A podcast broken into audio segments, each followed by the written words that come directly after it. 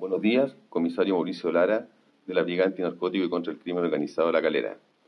Conforme a la diligencia realizada por esta brigada y en pleno conocimiento del Ministerio Público, se realizó un control terrestre antinarcótico en la plaza de peaje Pichidangui, sector Los Vilos, circunstancia en que se intentó fiscalizar una camioneta, cuyo conductor, al advertir la presencia policial, dio la fuga.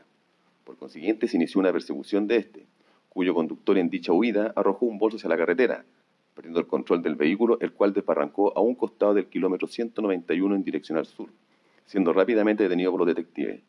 Situación que generó un atochamiento en la ruta y que los autos particulares se detuvieran, provocando un accidente por alcance entre dos camionetas particulares. Por lo anterior, el personal policial coordinó rápidamente con personal de la ruta, carabineros y ambulancia.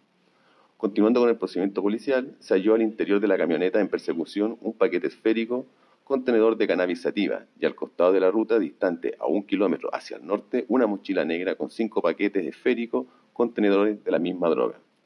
El detenido corresponde a un ciudadano chileno mayor de edad con domicilio en la ciudad de Viña del Mar, quien pasó al control de detención conforme a la infracción artículo tercero, ley 20.000,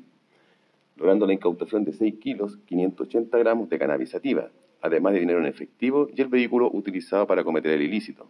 En cuanto a los civiles accidentados, estos fueron dados de alta en el lugar por personal de salud.